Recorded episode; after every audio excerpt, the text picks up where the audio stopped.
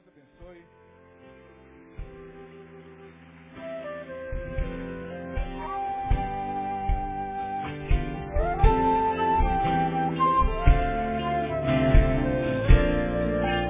Glória a Deus. Deus abençoe cada papai.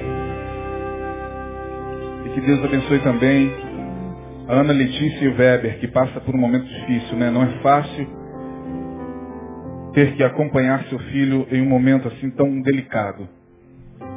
Meus irmãos, nesses minutos que nos restam, eu gostaria de compartilhar com vocês uma palavra da parte de Deus, mas antes eu gostaria de dizer uma coisa para vocês. Bom, esta é a Igreja Batista Betânia. Quantos estão aqui hoje conosco pela primeira vez? Levante a mão. Primeira vez. Bem alto, você que veio pela primeira vez hoje. Vamos cantar todos. Visitante. Caramba, quanto... Aí.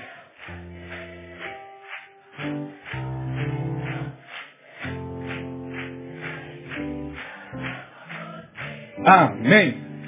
Da onde nós tiramos isso, rapaz? Viu? Bom, você que já ouviu falar na Igreja Batista Betânia, você que de alguma forma é, já teve conhecimento do nosso ministério, você que a Igreja Batista Betânia hoje é uma igreja muito conhecida, né? Não só aqui no Rio de Janeiro, mas no Brasil todo e em alguns lugares do mundo. Ah, e nós somos vistos como uma igreja moderna. Então vamos lá, vamos lá, porque a Betânia é uma igreja muito moderna. Essa é a palavra que a maioria das pessoas costumam dizer. Vamos lá, você vai gostar, vamos lá. Tem um cara legal lá, meio doido, chamado Neil, o cara, pô, tem uma palavra bacana pra caramba, e não tem nada a ver com o que você ouve por ali. A igreja é moderna. Olha, eu quero dizer uma coisa pra você, a igreja não tem nada de moderna. Se você ouviu isso por aí, eu quero desenganar você. Nós não somos nada modernos. Primeiro, algumas razões que desconstroem essa visão de igreja moderna, pelo menos no que diz respeito à nossa igreja Batista Betânia. Nós ainda cremos, por exemplo, no inferno.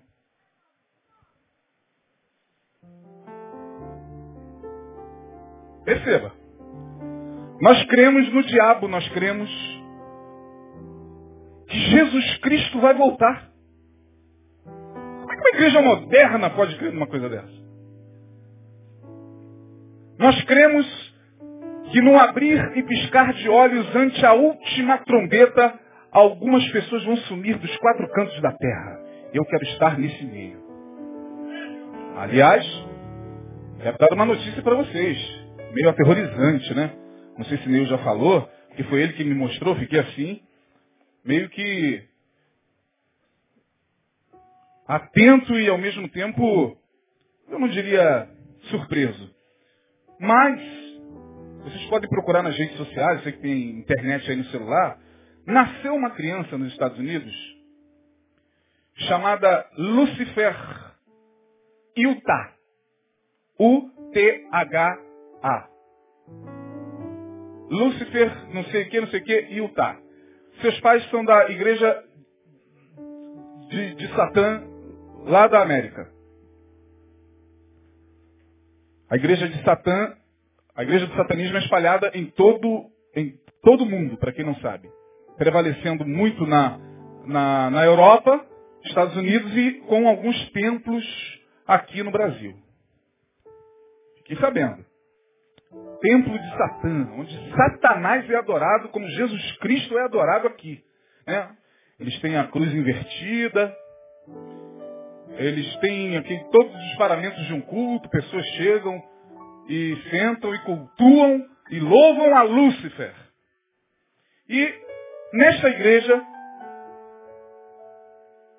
de Satã, lá dos Estados Unidos, tem um casal que gerou esse menino.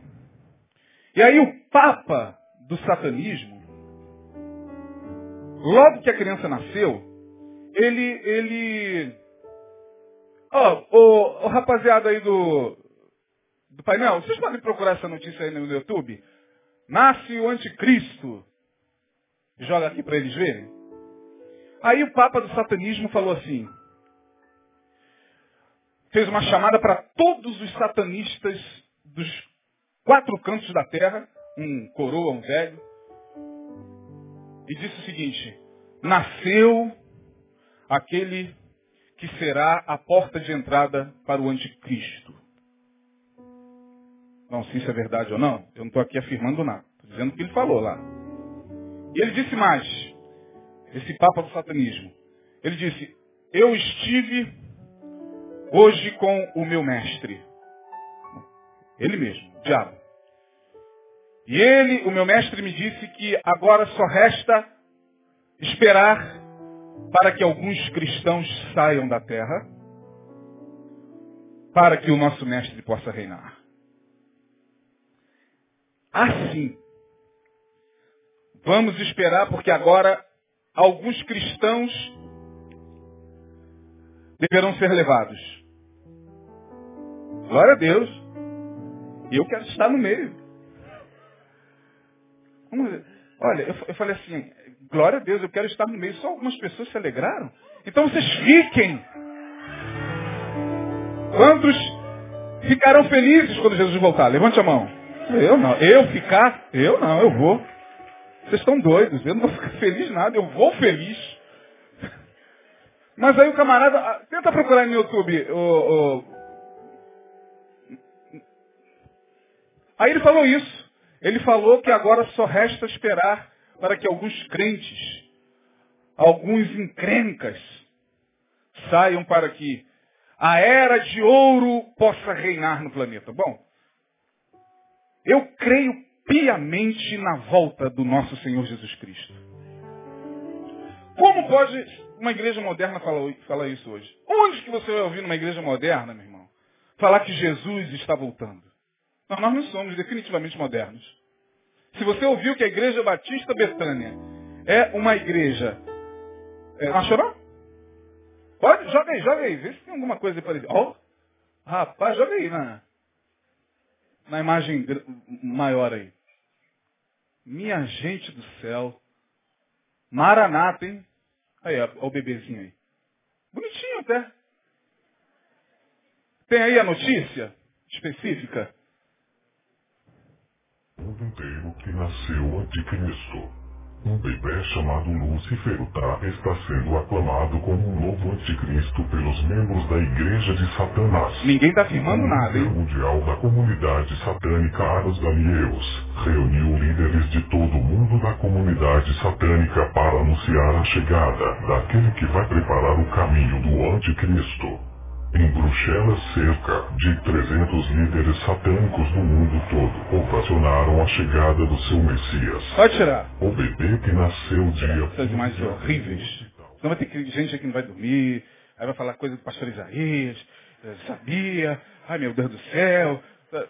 Mas para vocês terem uma ideia, depois cheguem em casa e procurem. E vejam a notícia. Bom, se é verdade, eu não sei, meus irmãos, porque, de fato, é, Desde que eu me converti, eu estou ouvindo dizer sobre o anticristo. Olha, o, o João Paulo II já foi anticristo.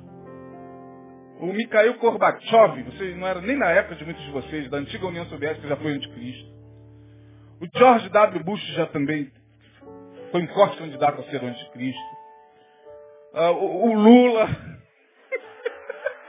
Tem gente que está falando isso. O Lula é, é o anticristo, não é possível. O vice-presidente Obama é o anticristo. Agora sim o anticristo. E, é, a grande verdade, minha gente, é que nós não temos como especular quem de fato será. Nem nos interessa muito saber. Interessa-nos saber que devemos estar cada dia mais preparados para a volta de Jesus. Para quem crê. Porque tem gente que nem crê mais na volta de Jesus. ninguém vai falar negócio de volta de Jesus Prega uma coisa mais moderna, pastor. Bom, definitivamente nós não somos modernos. Não somos modernos porque cremos na volta de Jesus. Não somos modernos porque cremos no Apocalipse. Ah, que isso? Não é possível. Vocês, Igreja Batista Betânia, também creem nesse negócio de Apocalipse? Bom, eu creio. Agora, se você não crê, o problema é seu. Se o teu arcabouço intelectual, se a tua bagagem acadêmica, se os teus títulos honorários de doutor, de mestre, de pós-doutor, não te permitem mais crer nisso, o problema é todo seu. É a tua consciência. Ninguém está aqui condenando ninguém por crer ou não crer. Estamos só dizendo que a nossa igreja Batista Betânia não é tão moderninha assim. Porque igrejas modernas não falam mais sobre isso. Igrejas modernas hoje querem simplesmente fazer cócegas na alma das pessoas que lá chegam, para que elas possam se sentir muito bem e falar, puxa, que, que maravilhoso, que coisa boa é aquele ambiente.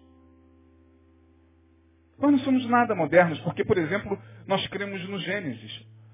Vê se tem cabimento, olha para cá. Vê se tem cabimento alguém que se diz moderno crer no Gênesis. Nós temos que crer em Charles Darwin. Muito do que Darwin postulou é verdade, eu creio. Nós temos que crer em outros segmentos que nos permitem entender como é que o homem surgiu. Menos esse negócio de Gênesis. Ah, não. Gênesis é brincadeira. Se eu crer mesmo naquele, naquele negócio lá da, da serpente que enganou aquela mulher e que fez com que a mulher comesse aquele fruto proibido e desse para Adão. Ah, não é possível, vocês não são nada modernos. Eu me frustrei. Eu pensei que Betânia era uma igreja mais moderna. Pensei que Betânia era daquelas igrejas onde o pastor discorreria sobre o evolucionismo, sobre o darwinismo. Eu pensei que a mensagem do púlpito de Betânia fosse uma mensagem mais próxima da, da, dos postulados da NASA. Agora, crer em Gênesis? Não, não é possível. Não, isso não tem nada a ver com modernidade. Crer em Deus ainda vai. A gente até crê. Deus, tudo bem. Mas esse negócio de Gênesis, de Apocalipse, irmão, eu queria que você entendesse uma coisa. É, eu quero compartilhar com você o livro de Gênesis. Não precisa abrir não, você, você só me acompanha, por favor. Foi um bate-papo. Gênesis capítulo 1, eu estou com tanta mensagem aqui que está caindo. A gente vai pregar nas igrejas, eu vou botando aqui, botando aqui o sermão, vou botando no tiro. Aí vai pregar numa outra igreja, vai botando sermão daqui a pouco. É bom porque depois a gente fica munido. Eu sou daquela época das igrejas pentecostais. Eu, eu, vim de uma igreja pentecostal, né? E eu, eu tive um pastor que fazia isso. No meio do culto, ele virava assim e falava, Isaías, a palavra está contigo hoje. Falei, quê? E a gente tinha que estar munido, a gente tinha que estar preparado. Então eu sou dessa época. Gênesis capítulo 1 fala da criação. Fala da criação de uma forma bela, mitologicamente bela. Quando eu falo mitologicamente bela, não estou dizendo que o mito é uma mentira. Não, pastor, eu ouvi o senhor falar aí que agora o que está escrito lá é mitológico. É mitológico porque o mito fala de algo que aconteceu numa linguagem poética. Tem uma mulher no YouTube muito interessante, queria muito. Gente, o YouTube hoje, as redes sociais hoje são uma ferramenta. Né? Tem uma mulher que aparece falando como acontece o trovão. Ela está catando feijão. Já viram isso? Ela está falando com alguém catando feijão. Ela falou, ó, o, o trovão, fulano, acontece da seguinte forma. As placas tectônicas se soltam e aí, os vapores sobem em forma de gotinha. Essas gotinhas se espalham na, na intergaláctica. Formam um turbilhão na intergaláctica e dá aquele sacudidão lá em cima. E aí dá aquele barulho, uh, trovão. E aí, por que, que as estrelas, existem estrelas do mar? Porque nesse momento que as placas se, se movem lá em cima, é muito interessante, depois procura, é muito interessante. Elas se movem e aí balança o firmamento. O firmamento não consegue sustentar as estrelas. As estrelas caem, mas não podem ficar na terra, porque a terra tem um alto teor de poluição. Então elas são empurradas para o mar. E elas ficam lá no fundo do mar, as estrelas do mar. Então, gente, eu fiquei maravilhado com essa. Enquanto muitos riem, eu olhei pelo lado do mito. É a forma que aquela mulher teve de narrar o trovão. É claro que um cientista da NASA, é claro que uma pessoa que estuda e que entende como funciona esse processo, o trovão vai falar com aquela linguagem, mas ainda prefiro a mulher. O Gênesis é assim. O Gênesis é um dos livros mais combatidos pelas academias. A Bíblia num todo. Hoje, falar que se, se crê na Bíblia é antimoderno. Porque o crente pós-moderno não pode afirmar que crê na Bíblia. Porque, como é que pode? Você é pós-moderno? Que negócio de Bíblia, cara? Você tem que andar com, com livros acadêmicos. Me faz lembrar aquela história de um jovem que entrou. Isso é verdade, tá? Não é lorota, não. Aconteceu mesmo, no século XIX. O jovem, recém-formado em medicina, entra no metrô de Londres a Paris. Aí entrou com o peito todo estufado, típico dos formandos. E aí ele sentou ao lado de um homem e viu que o homem estava com um livro preto desfolhando assim. Qual era o livro preto? Fala bem alto? Bíblia. Aí ele, com licença, posso me sentar ao seu lado? Pode. Estou vendo que o senhor está lendo aí a Bíblia, é isso mesmo? É isso mesmo, meu amigo. Meu senhor, desculpe incomodar a sua viagem e a sua leitura, mas o senhor crê mesmo no que está escrito nisso aí? Aquele senhor disse para aquele jovem, eu estou tentando. Estou me esforçando muito para crer nisso aqui. Isso aqui é interessante. Aí ele falou, eu acabei de me formar em medicina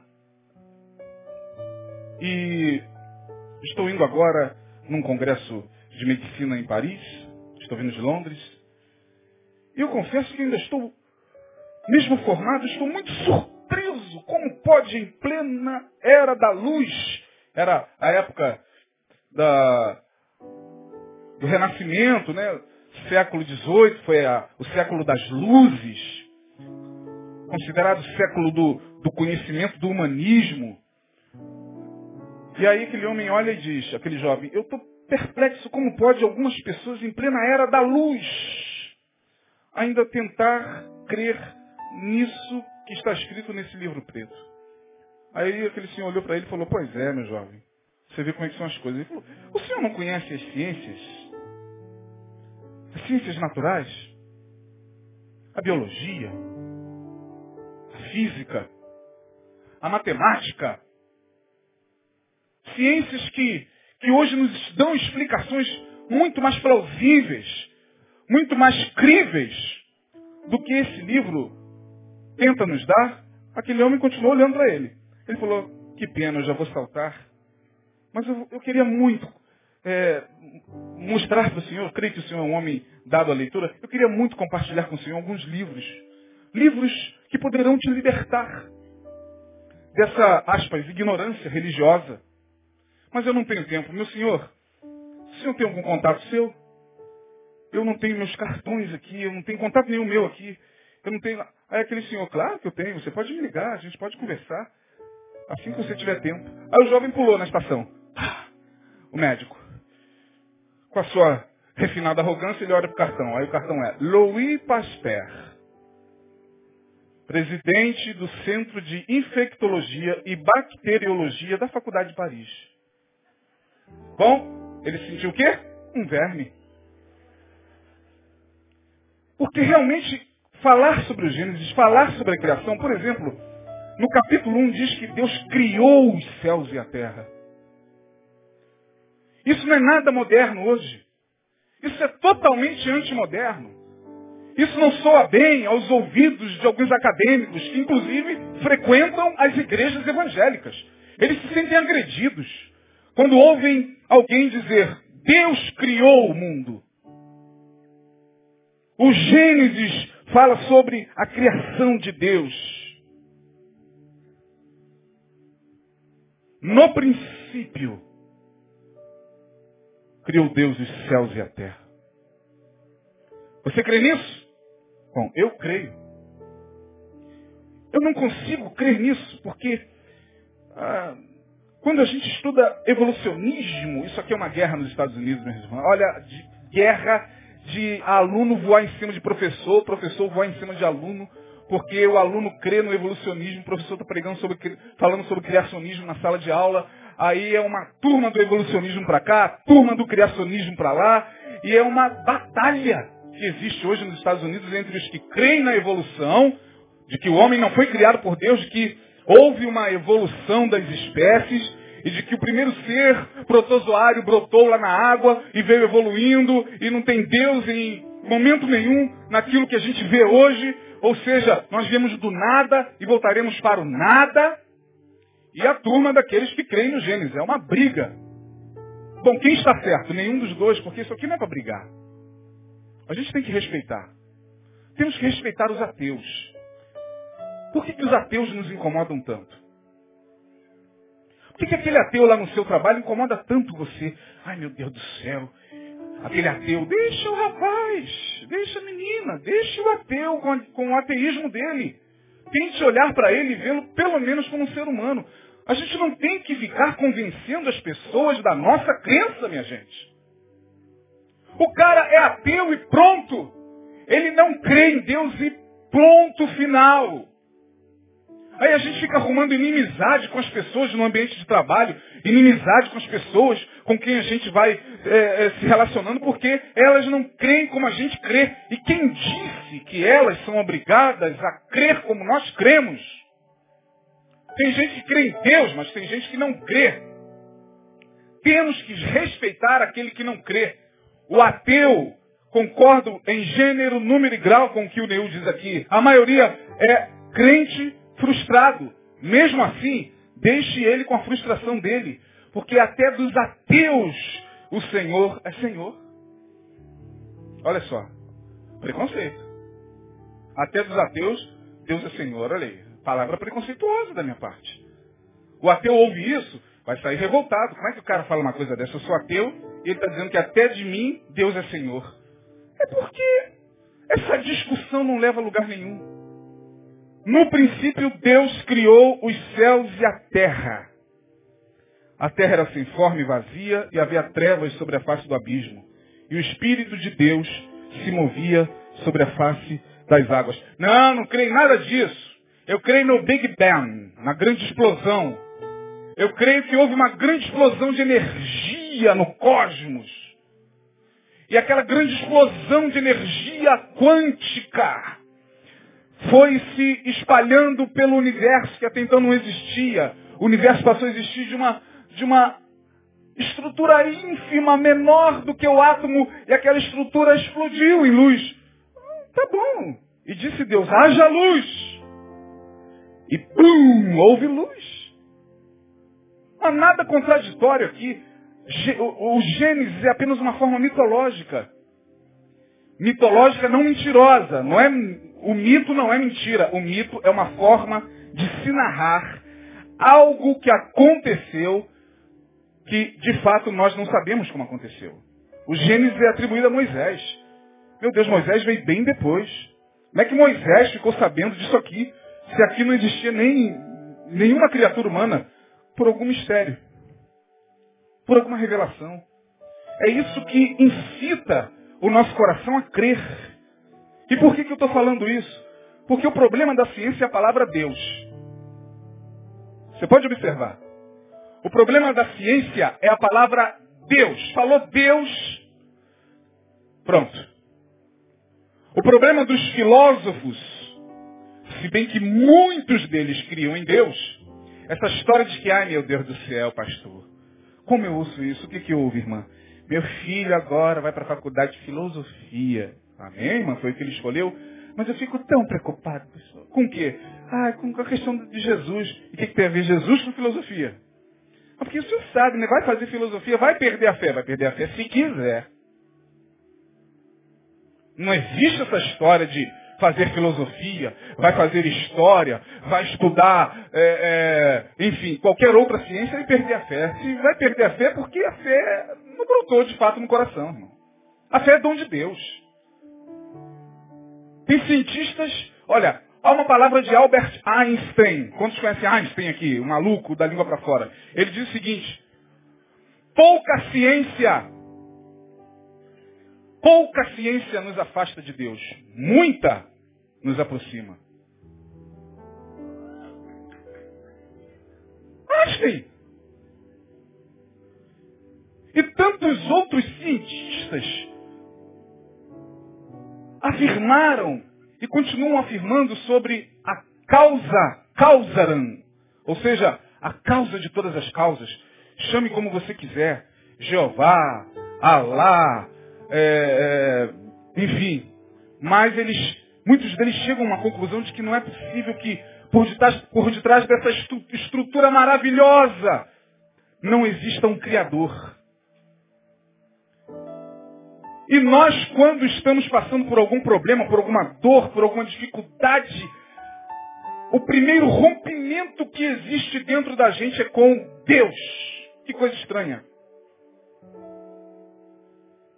Eu não creio mais em Deus, por quê? Porque se Deus existisse, é sempre a mesma história. É sempre o mesmo discurso. Se Deus existisse, meu filho não estaria agora no hospital da Lagoa, pastor. Nasceu quinta-feira e já foi para o hospital ser internado na UTI para operar o coração. Onde está Deus? Onde está Deus? Onde está Deus? Onde está Deus? Eu acho que o mal dessa geração e das futuras gerações é justamente esse procura de Deus. Nietzsche, Friedrich Nietzsche, um grande filósofo. Um grande filósofo, mas tido e havido pelos ateus como o, o desconstrutor da religião. Por quê? Ele teve um pai neurótico que espancava a mãe, teve um exemplo péssimo dentro de casa de um pai que era pastor, ele até se propôs fazer seminário, mas quando ele viu o Deus que o cristianismo estava apresentando a ele, ele ficou apavorado e falou, não, não quero esse Deus aí não. Para mim, mais tarde ele vai construir na sua filosofia a ideia da, da, da, morte de Deus, que ficou conhecida aí. Deus está o quê? Morto. Aí todo mundo, ah, Deus está morto, que absurdo. Não, é absurdo não, irmão. De fato, de verdade, esse Deus construído ao longo de quase mil anos pela igreja cristã, esse Deus em nome do qual se matou, em nome do qual se crucificou, em nome do qual dezenas de pessoas foram caçadas e mortas por, por, simplesmente porque eram vistas como bruxa. Esse Deus em nome de quem ainda hoje se mata, se persegue, se, se, se exclui. Esse Deus tem que morrer mesmo. Porque se esse Deus não morrer, Deus não pode se revelar ao homem. Nietzsche não estava errado. Ah, mas ele terminou louco procurando Deus. Não tem problema, Deus o acha. Leia a oração de Nietzsche quando ele estava agonizando nos seus últimos momentos de vida. Ele que durante o tempo inteiro, a vida inteira, falou sobre a morte de Deus. Ele que é visto como um ateu convicto, no leito da sua enfermidade, ele faz a sua oração. Ele diz, a ti, a ti, cujo nome não sei, de quem tanto fugi diante, durante todos esses anos, a ti que no interior e no íntimo sempre me senti atraído. A ti, causa causaram, em latim, causa de todas as causas. Ele diz, tem misericórdia de mim, miserere mei. Eu te chamo de Deus desconhecido. O Deus que não é esse que o meu pai me apresentou, não é esse que a igreja me apresentou, não é esse que o cristianismo me apresentou, mas eu, no íntimo, ele diz, no íntimo, alguma coisa me aproximava de ti. E nesse momento, nesses últimos momentos de vida, a ti, causa, causa, Deus desconhecido, eu te peço misericórdia. Então por que, que a gente vai ficar apavorado com os ateus?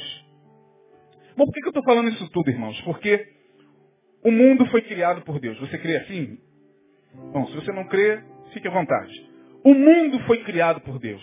Deus, quando olha para, para o mundo, o que ele vê é caos. A terra estava sem forma e, e a palavra ali original é caos, desordem. A terra estava em desordem. Deus, quando entra para agir, ele coloca o caos em ordem. Por isso que, quando nós lemos o capítulo 1 de Gênesis, diz lá o texto, e, de, é, a terra sem forma vazia e havia trevas sobre a face do abismo, e o Espírito de Deus se movia sobre a face das águas. Tenta pegar essa imagem. Caos, escuridão total. E o Espírito de Deus pairando ali. Meu Deus, que coisa grandiosa. É o mesmo Espírito que paira aqui. Que sopra sobre nós. Estava lá no início da criação. Todo movimento, é isso que o Gênesis quer nos mostrar. Todo movimento que retira a vida da ordem é caos, é caótico. Nossas vidas, por vezes, entra em completo caos. A sua vida, hoje aqui, pode estar um verdadeiro caos. Por quê? Porque alguma coisa saiu da ordem. Algo está fora da ordem, como a música de Caetano. Alguma coisa está fora da ordem. Alguma coisa na sua vida, na minha vida, sai da ordem e a nossa vida fica completamente sem forma. Esse vazio que muitas vezes acomete a alma humana a ponto da gente não entender que vazio é esse. Esse vazio é do tamanho de Deus, é do tamanho de Deus. Mas por que esse vazio? A terra estava sem forma e vazia. Esse vazio é o caos, é a desordem da própria angústia de viver. Nós temos que viver dia após dia lutando contra tudo e contra todos, lutando contra nós mesmos, lutando contra o sistema, lutando contra tudo aquilo que nos oprime e em dado momento parece que alguma coisa sai da ordem. A gente fica com a vida em completo caos.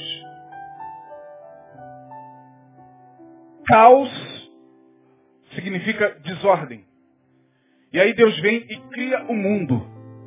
A palavra mundo aqui no Gênesis é ordem ordem. Deus colocou o mundo em ordem. Ele pega o que está caótico e coloca em ordem. E quando ele pega o que está caótico e coloca em ordem, ele está dizendo a mim e a você que quando nós buscamos a sua presença, nós buscamos a sua presença para que os caos da nossa vida sejam colocados em ordem.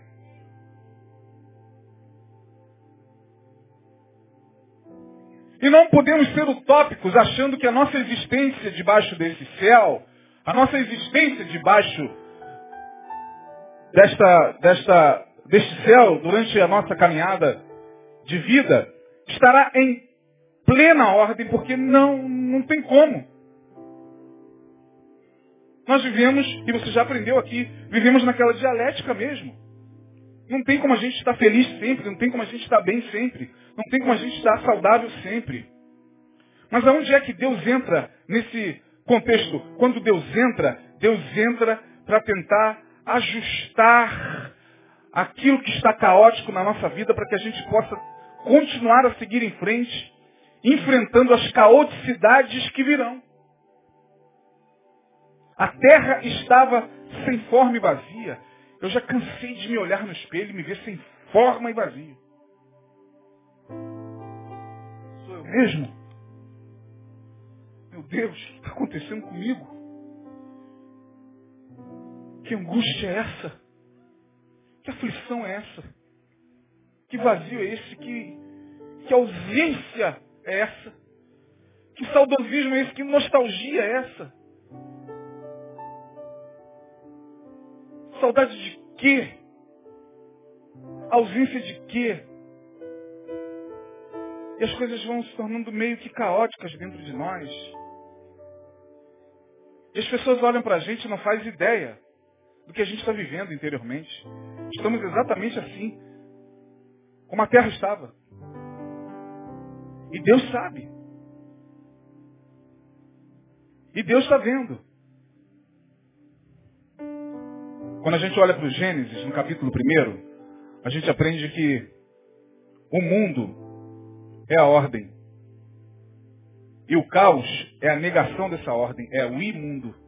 O que é o imundo? É a negação do mundo, é a negação da ordem. Quando você olha para um lugar e diz, esse lugar está imundo. Quando você entra num determinado recinto e diz, esse recinto está imundo. Esse carro está imundo. Esse quarto está imundo.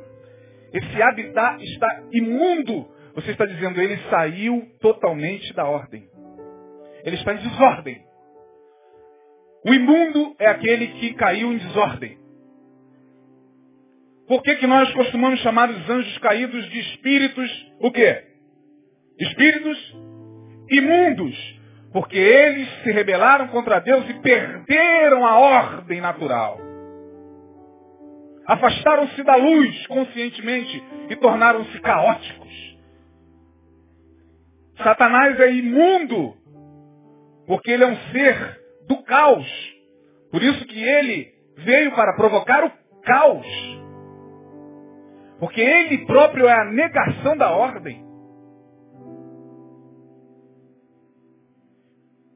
Caminhando, quando a gente lê o livro de Gênesis, a gente aprende lá com João, capítulo 1, verso 14, para que as coisas possam entrar em ordem, a gente precisa entender o seguinte, Deus quando fez a mim e a você, para você que crê que Deus te fez, né?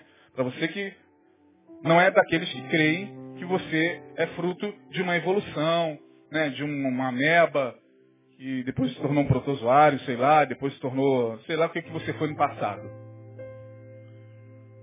Macaco, um hominídeo, enfim. Mas para você que crê que Deus te fez, você precisa entender uma coisa, gente.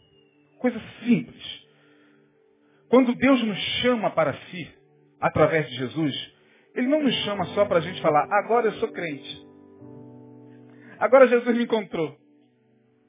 Agora eu sou 100% Jesus. Agora eu vou para a marcha para Jesus. Agora eu vou gritar por Jesus. Agora vou quebrar tudo por Jesus. Agora Jesus na alma, no dente, até no tutano. Agora Jesus, não, Deus não nos chama para isso, minha gente. Deus não nos chama para fazer propaganda dele. Tire isso da cabeça. Jesus não nos chama para fazer propaganda dele. Há algo muito mais belo para o que ele nos chama. Ele não nos chama para a gente agora mostrar que nós somos diferentes. Apenas. Ele não nos chama para tentar convencer as outras pessoas que agora Ele está em nós, e agora, olhe para mim, né?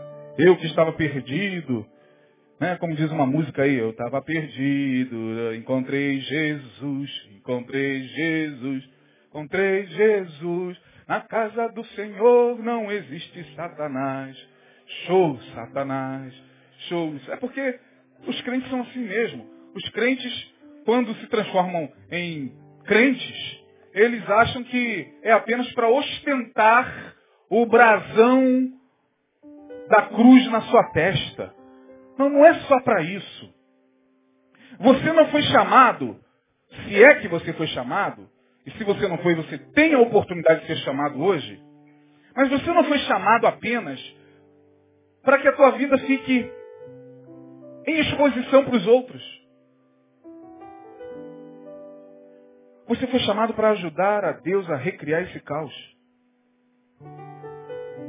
Você foi chamado para ajudar a Deus a recriar o mundo. Você sabe o que é isso, minha gente?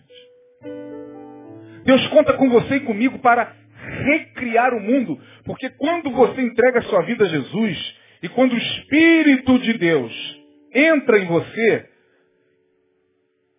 você se torna um agente da criação, você se torna um ser criador. Deus continua criando o mundo através de mim e de você. Você já parou para imaginar isso? O verbo, por si só, quem conhece língua portuguesa sabe disso. O que é o verbo? O verbo não é nada sem a ação do sujeito. O verbo é apenas o verbo, logos. Ele precisa do sujeito.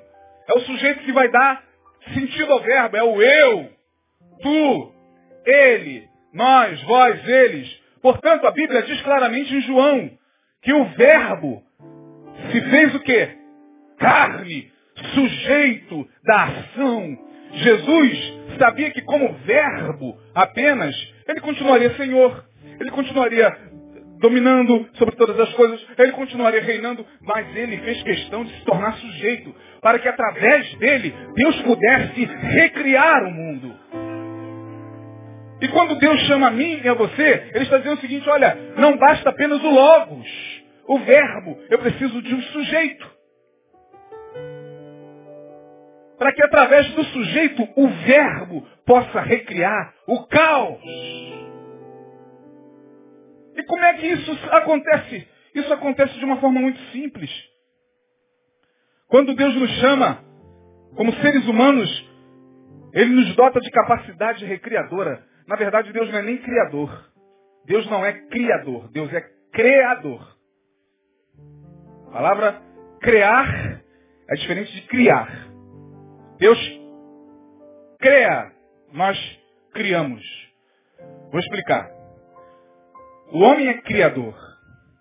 Ele pega a matéria e transforma a matéria prima e transforma em alguma coisa. Ele criou.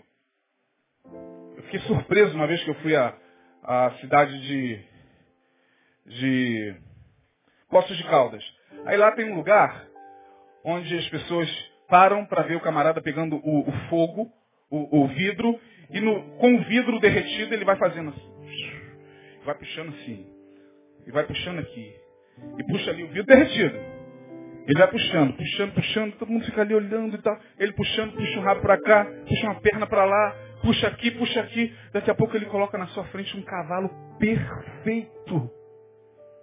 Aqueles cavalos de vidro, pequenininho, de eu colocar distante. Perfeito, perfeito, perfeito. Eu falei, meu Deus, isso é criar. Ele pode dizer, eu criei esse cavalo. Eu peguei a matéria e criei. Deus não cria, ele é criador. Qual a diferença, pastor? Deus não precisa de matéria-prima. Deus chama a existência. Ele é criador porque ele diz, venha. Da onde? Do nada. Venha. Mas não tem matéria-prima, mas ele é o criador. Venha. Mas e nós? Nós somos criadores. E como é que Deus vai recriar o mundo através de nós?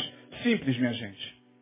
Quando Jesus nos alcança, muito mais do que ficar cantando louvores para Ele, que é muito bom, muito mais do que ficar participando de congressos para Ele, maravilhoso, muito mais do que botar fita na testa, ficar falando 100% de Jesus, não. Ele, ele quer que a gente siga colocando o que está em desordem, em ordem. Como? Se uma pessoa está imunda, e eu não me refiro à sujeira, eu me refiro ao fato de uma pessoa estar vivendo sem carinho, sem abraço, sem compaixão, sem misericórdia, ela vai se deformando, ela vai se destruindo na sua autoestima, ela vai se tornando imundo. Que isso, pastor? É muito forte. Não, eu não me refiro ao imundo no sentido pejorativo da palavra. Ele vai se tornando um ser caótico. Você conhece pessoas assim? Aqui há pessoas assim caóticas, carentes de um abraço, carentes de uma palavra de afeto, de carinho. E aí vem aquele que um dia se encontrou com Jesus e dá um abraço nessa pessoa e diz: Jesus te ama. Você é importante para Deus. Sabe o que está acontecendo? Deus está recriando o mundo. Deus está voltando a criar aquele caos. Portanto, ser de Jesus nesse tempo não é só ser de Jesus, irmão. Para com esse negócio de ficar botando plástico no carro e achar que isso é o suficiente.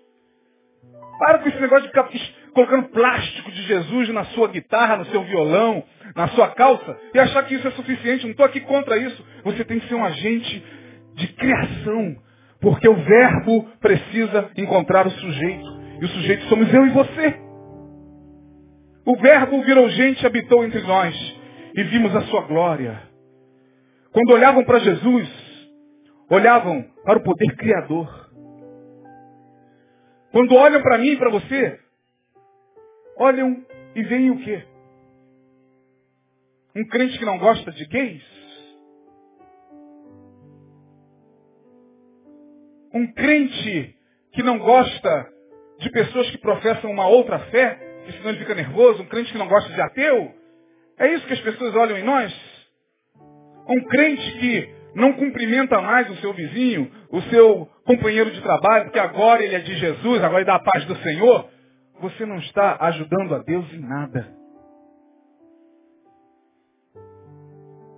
Quando Deus olha para você, ou quando as pessoas, melhor dizendo, olham para você, o que, que elas veem, irmãos? Um crente que acorda de manhã e quer vencer o vizinho com música evangélica? O vizinho bota pagode, aí você bota música evangélica bem alto e fica louvando lá, sozinho. Ah, bom, se fosse só adorando, estava ótimo, mas é para vencer o demônio que está botando pagode do outro lado. E você acha que você está. Não, vá lá, espere ele sair e dê um bom dia olhando nos olhos dele, porque pode ser que esse vizinho esteja ouvindo esse pagode porque ele está angustiado, porque ele está deprimido, porque ele teve uma perda. É a única forma que ele tem de lidar com a dor dele é botando aquele pagode bem alto. E a gente fica criticando. Ao invés de olhar com o olhar da criação, com o olhar da santidade, sabe por que Deus é santo? Sabe por que Deus é santo, irmão? Sabe o que é ser santo? Ser santo não é você usar determinados trajes, não é você deixar de, de comer algumas coisas, ou de beber algumas coisas, ou de falar algumas coisas apenas. Isso tem a ver com a santidade moral. Passa por isso. Mas ser santo significa você ter o olhar da criação. Significa você olhar para o caos e ver beleza. Significa você olhar, dando de novo o exemplo, Neil explorou muito isso na quarta-feira, eu achei que foi muito válido. É você, nas esquinas da vida, sozinho, olhar para um travesti lá na esquina, chegar perto dele, colocar a mão nele e falar, e aí, rapaz, tudo bem? 50 reais. Não, não, não quero me deitar com você. Eu só queria conversar um pouco com você. Porque aquela vida está em desordem. Ali, atrás daquela, daquele silicone, daquela bunda de silicone, daquele peito, daquela, daquela persona que nos causa repulsa, tem um ser humano. E qual é a história desse ser humano? Às vezes é um ser humano imundo. Mas não está imundo porque está fedorento, não. Muito pelo contrário, eles cheiram mais do que a gente. Bem, o gay tem muito bom gosto. E ó, não fica olhando para mim não porque eu estou com camisa rosa, não, irmão. Por favor. Mas não é isso que eu estou dizendo. Eu estou dizendo que a vida de muitos deles tem uma história. E só quem está disposto a recriar com Deus o mundo, o caos, se senta eu me lembro de um testemunho do reverendo Caio Fábio, que eu dispenso palavras. Ele disse que uma vez no, no aeroporto, ele desceu vindo de um congresso e ele olha para uma mulher. A mulher olha para ele. Os olhares se cruzam. E ele ficou no saguão esperando o avião. E tinha que fazer. Como é que é o nome que dá, hein? Check-in não, depois, quando o avião Hã? Conexão, ia demorar muito. Ele disse que aquela mulher veio, sentou-se perto dele, olhou para ele. Uma mulher bonita, muito bonita. Ele olha para ela e diz, tá tudo bem com você? Ela, sim, com o senhor, tudo bem. Eu estava vendo o senhor chegar e achei o senhor muito interessante. Ele é mesmo? Que bom. O senhor tem algum, alguns minutos para conversar? Sim, claro. É, a gente pode ir para um lugar mais reservado? Ele, claro. Não vai atrapalhar seu voo? Não. Nós temos uns 40 minutinhos. Ah, eu conheço um lugarzinho aqui, a gente pode sair, depois fez aqui. Né? Ele foi. É um quarto particular. O senhor me acompanha até lá? Ele, claro. Ele foi. Entrou no quarto dela. Era uma prostituta de luxo. E ela falou, a grande questão é que eu olhei para o senhor e, e, e, e me encantei. Ele falou, que bom, eu também estou encantado com você. Ela falou, mas por que você está me tratando assim? Aí ele falou, por nada. É porque tem algo nos seus olhos que me mostra tanta carência. Tem algo nos teus olhos que me mostra tanta dor. Tem algo nos teus olhos que me mostra tanto desejo de amar. Que eu vim aqui para falar para você de que é possível amar. Não desse jeito, mas amar de verdade. Sabe por quê? Você, apesar de eu não ter conhecido, você me, me lembra muito nas minhas memórias, ele foi relatando, uma mulher com quem Jesus se encontrou. Ele começou a falar da mulher samaritana. Daqui a pouco a mulher estava em pranto. Ele com a mão na cabeça dela, orando. Falou, Jesus, abençoa essa jovem. Uma jovem tão cheia de, de desordem, né? De caos na vida. Ele deu um abraço apertado. No final, ela soluçando, ela diz, talvez a gente não, não se veja mais. E ele falou, provavelmente não. Mas eu tomei o teu tempo, né? Quanto é o teu tempo? Ele pegou a carteira, eu quero te pagar. Ela, pelo amor de Deus, não faça isso, não faça isso. Ele, não, mas eu ocupei o teu tempo. Não, o Senhor me deu a coisa mais preciosa que durante todos esses anos eu estava querendo. Agora, para fazer isso, irmãos, a gente tem que ter essa visão de que em nós o verbo tem que virar gente. E não ser repelente. Terminando, 8 e 10 como é que Deus recria o mundo. Portanto, Deus não criou o mundo. Deus continua criando. Quando você sai daqui, vai para sua casa, e você tem a capacidade, através do logos, do verbo, como sujeito, você tem a capacidade de abraçar, de sorrir, de perdoar, Deus está recriando o caos. Você chega no seu trabalho amanhã e vem aqueles seus companheiros Alguns deles, gays, o pastor está falando muito de gay, hein? Porque hoje eles são os mais massacrados, eu conheço muitos deles. Eu corto cabelo com um deles. Quer saber? Corto cabelo com um deles. Pastor, o senhor deixa o endemoniado colocar. Eu ouvi isso. A mão na sua cabeça? Não, eu deixo um ser humano. Um ser humano. E toda vez que eu chego lá, ele já abre um sorriso desse tamanho, porque ele sabe que eu vou recriá-lo. Quase sempre quando eu chego lá, ele está em desordem. Ele está em caos. E eu entendo que é por mim que Deus vai recriar o mundo dele. Eu sento lá e vou falando do amor de Deus, uma linguagem totalmente informal. Ele fala, Isaías, você acha que, que Deus me ama? Eu falei, muito. Muito. E como é bom quando a gente se percebe como sujeito do verbo. O verbo virou gente. Cada vez que eu me realizo como pessoa, vivendo e aperfeiçoando as capacidades que me foram entregues, tais como minha liberdade, minha capacidade de amar, de alguma forma o Criador continua criando em mim. Portanto, irmão, vamos parar de ser crente. Vamos ser cristãos de verdade. Vamos deixar Deus recriar esse caos que está à nossa volta. Vamos, pelo amor de Deus, o mundo já está muito cheio de beligerância.